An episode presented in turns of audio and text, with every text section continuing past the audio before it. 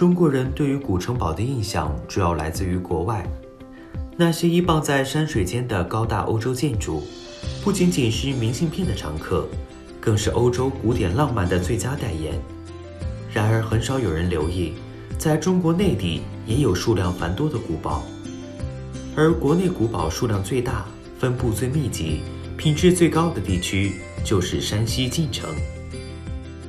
金秋十月，以“当晋城古堡遇见上海”为主题的2020晋城古堡主题推介会在上海举办。山西省晋城市向上海市民发出诚挚的邀请。晋城位于山西省东南部，是华夏文明的重要发祥地，历史文化底蕴深厚，传奇名人灿若星辰。山西晋城拥有世界上最别具一格、最辉煌美丽的古堡群，境内有古堡一百一十七座，被称为“行走中的古建博物馆”。其中，极具整体保护、开发利用价值的古堡有三十七座。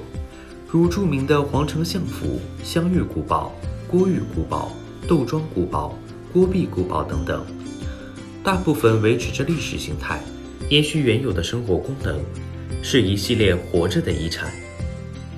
这些在明清时期形成的北方最大的古城堡群，展现了中国历史的辉煌。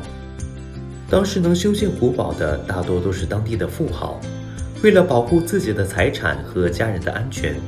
对于古堡的修建十分的讲究，因此也就有了很多令世人惊叹的古堡，展现了晋城历史上曾经辉煌的一幕。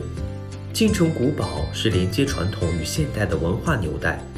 二零一八年，晋城启动古堡申遗工作，在保护研究方面做了大量工作，取得了实质性的进展。晋城市副市长梁丽萍向上海市民发出邀请函。邀请大家一起走进晋城，享受悠久的文化和古建之美。